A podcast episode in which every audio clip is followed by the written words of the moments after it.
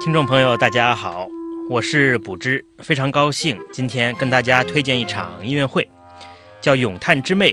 萨宾梅耶与慕尼黑室内乐团音乐会。这场音乐会非常有特色，我觉得有这么几个点。第一个，他的独奏家萨宾梅耶是我非常喜欢、非常崇拜的一位单簧管演奏家，也是非常有魅力的一位呃女性演奏家，音乐史上留下特殊地位的一位。有个性的演奏家，乐团呢是非常有名的慕尼黑室内乐团，也是当代欧洲可以说是在艺术理念上非常有前瞻性、非常有特色的一个团。它的曲目编排呀非常有特色，非常吸引人，主要是以莫扎特和门德尔松为主。莫扎特呢，他主要是有这么两首早期的交响曲，呃，篇幅都不长，跟大家习惯的贝多芬啊、布鲁克纳啊，甚至马勒非常不一样。编制非常的小，一个小的弦乐的室内乐团，非常紧凑也非常动听的小的交响曲。但是，最值得我们去现场聆听这场音乐会的是门德尔松的两首作品。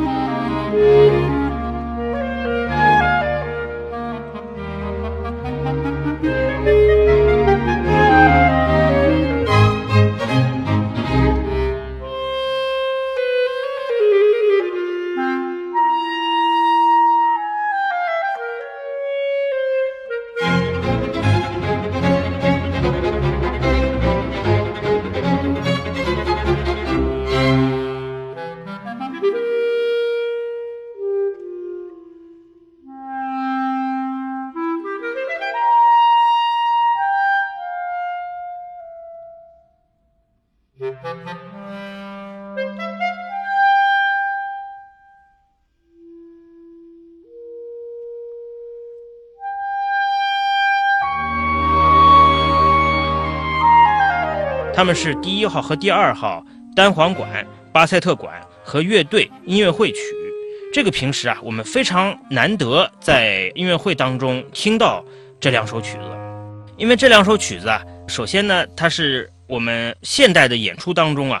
非常难以在演出中直接用一首单簧管和一首巴塞特管两件独奏的管乐器和乐队一块来演奏这个曲子。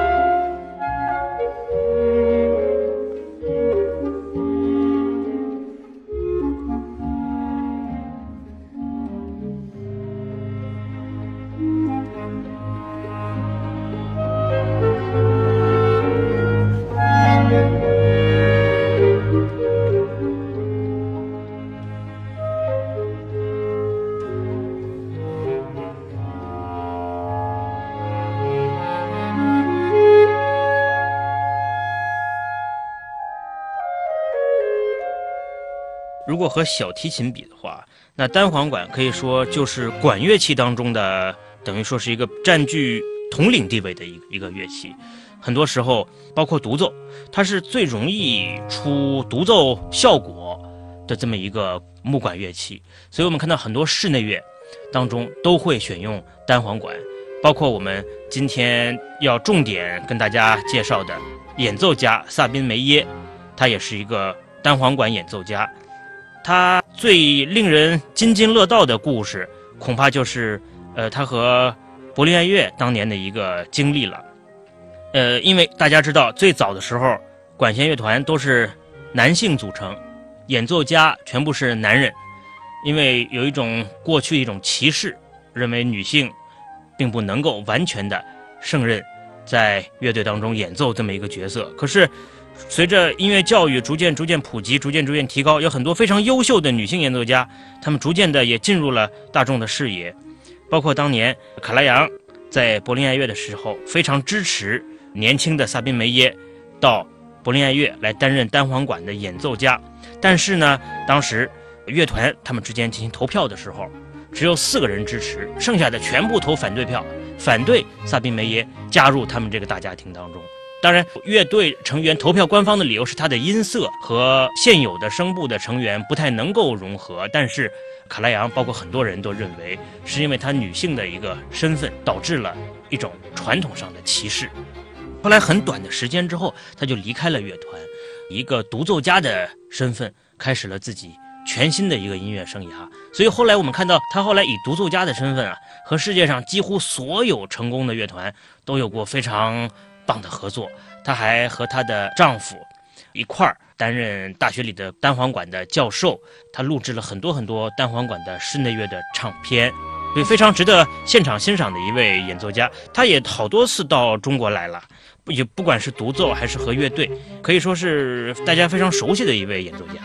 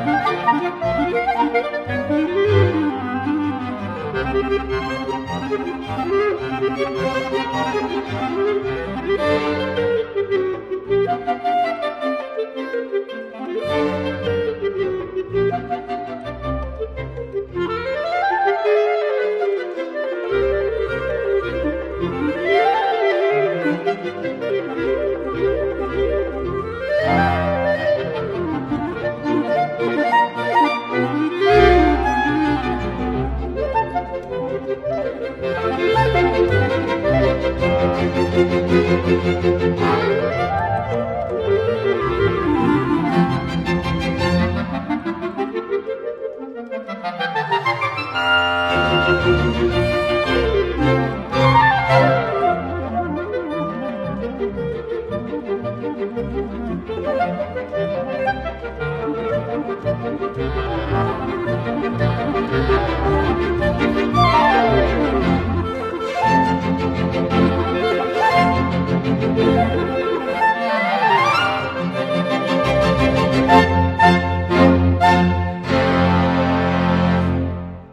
门德尔松是著名的高富帅音乐家，他其实在整个的时代是偏于德国浪漫主义早期的一个音乐家。今天可能他的名气哈，呃，没有说像瓦格纳呀、像马勒呀这种浪漫主义晚期的一种那么澎湃的宏大的音响，但是他更多的接近于贝多芬早期，包括莫扎特那个时候很多恬静的、很多安静的。感觉让人非常有室内乐美感的这些曲目范围，包括像门德尔松，他创作了很多有名的呃协奏曲，就是一件乐器，像钢琴、小提琴和乐队一起配合的曲子，包括很多室内乐。大家可能非常熟悉的是门德尔松的小提琴的协奏曲，那也是四大小提琴协奏曲之一。他还创作了三首钢琴的协奏曲，还有双钢琴的协奏曲。所以他的室内乐队的创作，还有协奏曲的创作是非常值得我们重视的。